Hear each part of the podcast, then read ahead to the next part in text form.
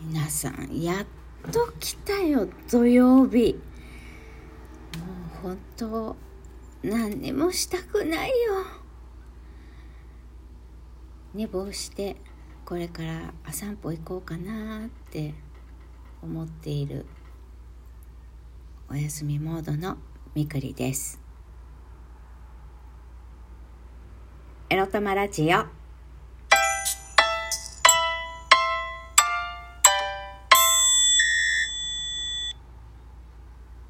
皆様おはようございます。寝起きで声が眠眠モードちょいと鼻声みくりです。はい。この番組では借金持ち独女兼業フリーランスの私みくりが沖縄から日々いろいろいろいろ思うことを配信しております。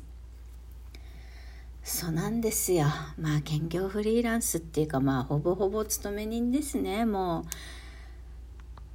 毎日私の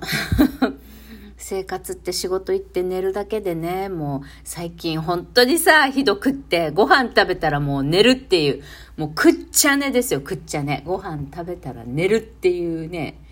一週間でございました。今週はほんとブクブクブクブク太ってんじゃないの私もう最重量を更新したんじゃないのと思ったけど、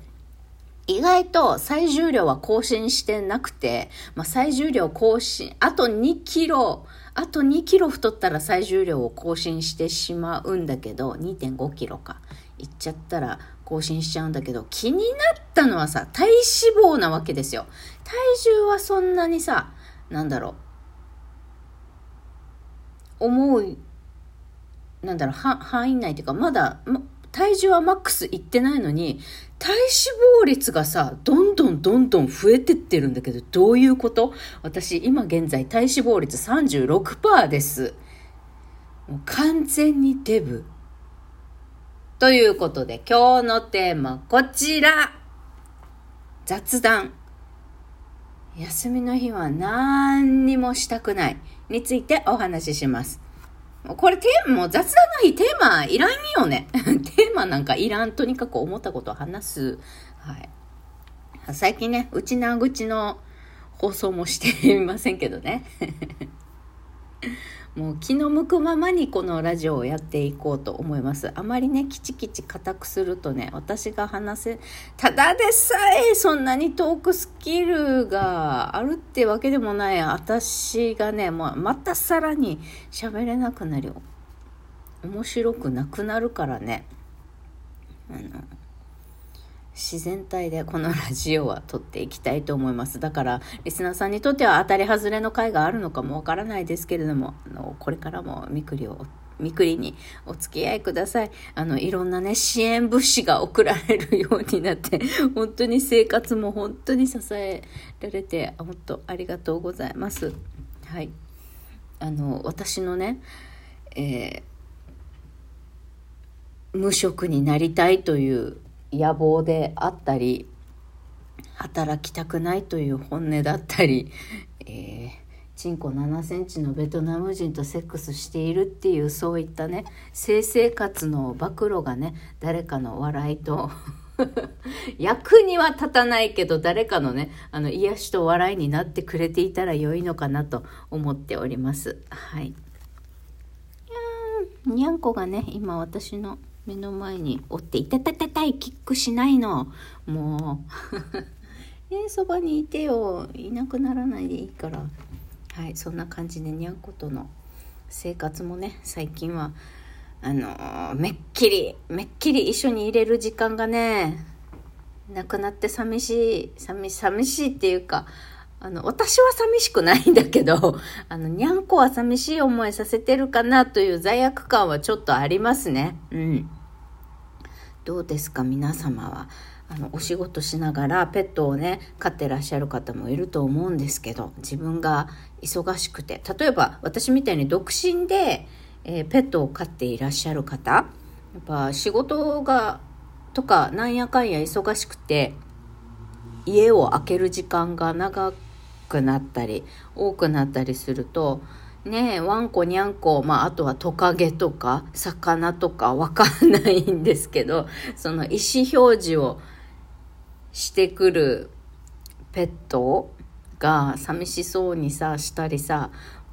もう仕事、もう行くの？みたいな感じで玄関でさ、私が家を出るのを阻んだりとかさ、あとは、帰ってきたらお出迎えしてくれたり、なんかね、してくれるじゃないですか。で、その行動にね、何か寂しさを、寂しさ混じりの、やった飼い主さん帰ってきたよ、餌くれっていう寂しさ混じりのその要求を感じた時に切なくなりませんなんか、あごめんねって長いこと一緒に入れなくてごめんねってね朝から晩まで出ずっぱりでお腹も少し寂しかったよね。遊び相手欲しいよねってちょっと私切なくなっております。で切なくなってるくせに食べたらすぐ寝るっていうね。もう自分本位に生きてます。マジでもうプライベートぐらい自分本位に生きさせてくれと思って。くっちゃねしておりましたよ。もうそんなことやってたらまあ体重はそんなに大幅に増えてはいないけれども体脂肪率がぐんと上がったっていうね状態になっております。いや難しいよね仕事をしながらさ食事の管理をするのもね。皆さんどうしてますか？あの、まあ、内勤の方でほとんど仕事外に出ることはないっていう方はお弁当でも作ってさあの自分が食べるものだったりそれにかかる費用食費もいろいろコントロールしやすいかとは思うんですけど私みたいに営業とかさあの営業職強めの職種とかだとやっぱりお客さんをさ回るからさ一日かけていろんなところ行くからやっぱ不規則になるんですよね。そもそも弁当なんか食べなんだろうもうなんかコンビニ寄ってコンビニの駐車場で止めながら15分ぐらいでご飯食べて次の場所へ行くみたいなそんな感じで弁当を作って食費を節約したくてもなかなか仕事のこのルーティン上できないみたいなとこもあってちょっと今ねここがうん家計かちょっと家計に響くなこの仕事の状況によって外食しなきゃいけない日？まあコンビニでご飯買うも含めて外食しなきゃいけない日が絶対出てくるっていうのは、うん、きついなって今思ってます。うん、どうしようかなって。ねあ、そうだ。そうそうそう。お便りいただいてましたんで、読み上げたいと思います。なんか、おとといの夜いただいてたのになぜか昨日バグなのか確認できなくて、ちょっとこの、このタイミングで発表になってしまったことをお許しください。いつもありがとうございます。たまさんから、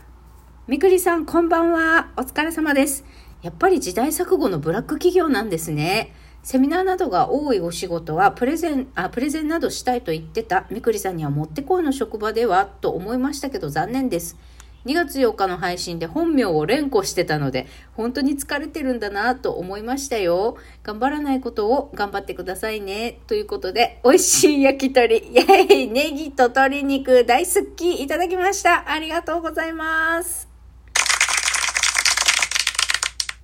最初で発表しなさいよ、みくりっていう。ありがとうございます、たまさん。そうですね、あの、そうそう、たまさんのメッセージを見て、はっと思い出したんですけど、そうそうそう、プレゼンしたいんですよ、私。したいんですよっていうか、そうそう、したいんです。したいんです。で、実は、ここ最近ね、なんか私も講習研修そろそろやれみたいな圧力をかけられてるんですね。バリキャリ A さんに。で、最初は、何だったかな？おとついかな？おとつい営業、まあお客さん周り同行して、で、なんかの勉強会みたいな、いくつかの、あの、団体さんを集めて勉強会みたいなのをしたんですよ。で、その勉強会の様子をあの A さんがあ A さんがファシリテーターになってこの勉強会を仕切っていくんですがそれを見るのは初めてだったんですねでその日あの事務所に戻る帰りの車の中で「翡翠さん今日の勉強会ぐらいだったら一人でやれるでしょ?」みたいな「あれは講師っていうよりもファシリテーションだから」みたいな「はあ？一回見ただけでこう講師研修やれと?」みたいな。無理ですけど、と思って、えー、えー、とか言って、やるとかやらないとか返事はしなかったんですけど、ただ、タマさんのメッセージ見たときに、そうだな、でも私プレゼン嫌いじゃないし、別に英会話講師やってた時だって、自分の授業、毎回がプレゼンだから、全然全然苦じゃなかったよねって。むしろ、な今日の授業、次の授業、どんな教材使おうかなとかって、割と楽しんで、あの、授業の準備してたよなとか思うと、あの嫌だけど、嫌だけどっていうか、まだよくも、よく分かりもしないのに、いきなり、そのプレゼンっていうか、研修やれとかっていうのは嫌だけど、でも、確かに私のやりたいことをやってもいい、やってくださいっていうチャンスが来てるなって思うと、もうちょっと前向きに、あの仕事に対してね、前向きに私、きついけどね、取り組んでみてもいいのかなという気にはなりました。で、それから 2月4日に本名を連呼してたっていうのは、えー、全然気づいてませんでした。ありがとうございます。えー、これからもなるべく本名を隠して、えー、チェルチェルランドからお届けしたいと思うみくりでございました。はい。えー、今日はせっかくのね、土曜お休みの日、今日、明日お休みの日はぜひぜひ自分のために何にもしない休日もとても贅沢だと思いますので、詰め込みすぎず自分のペースに合ったお休み過ごしてください。バイバイ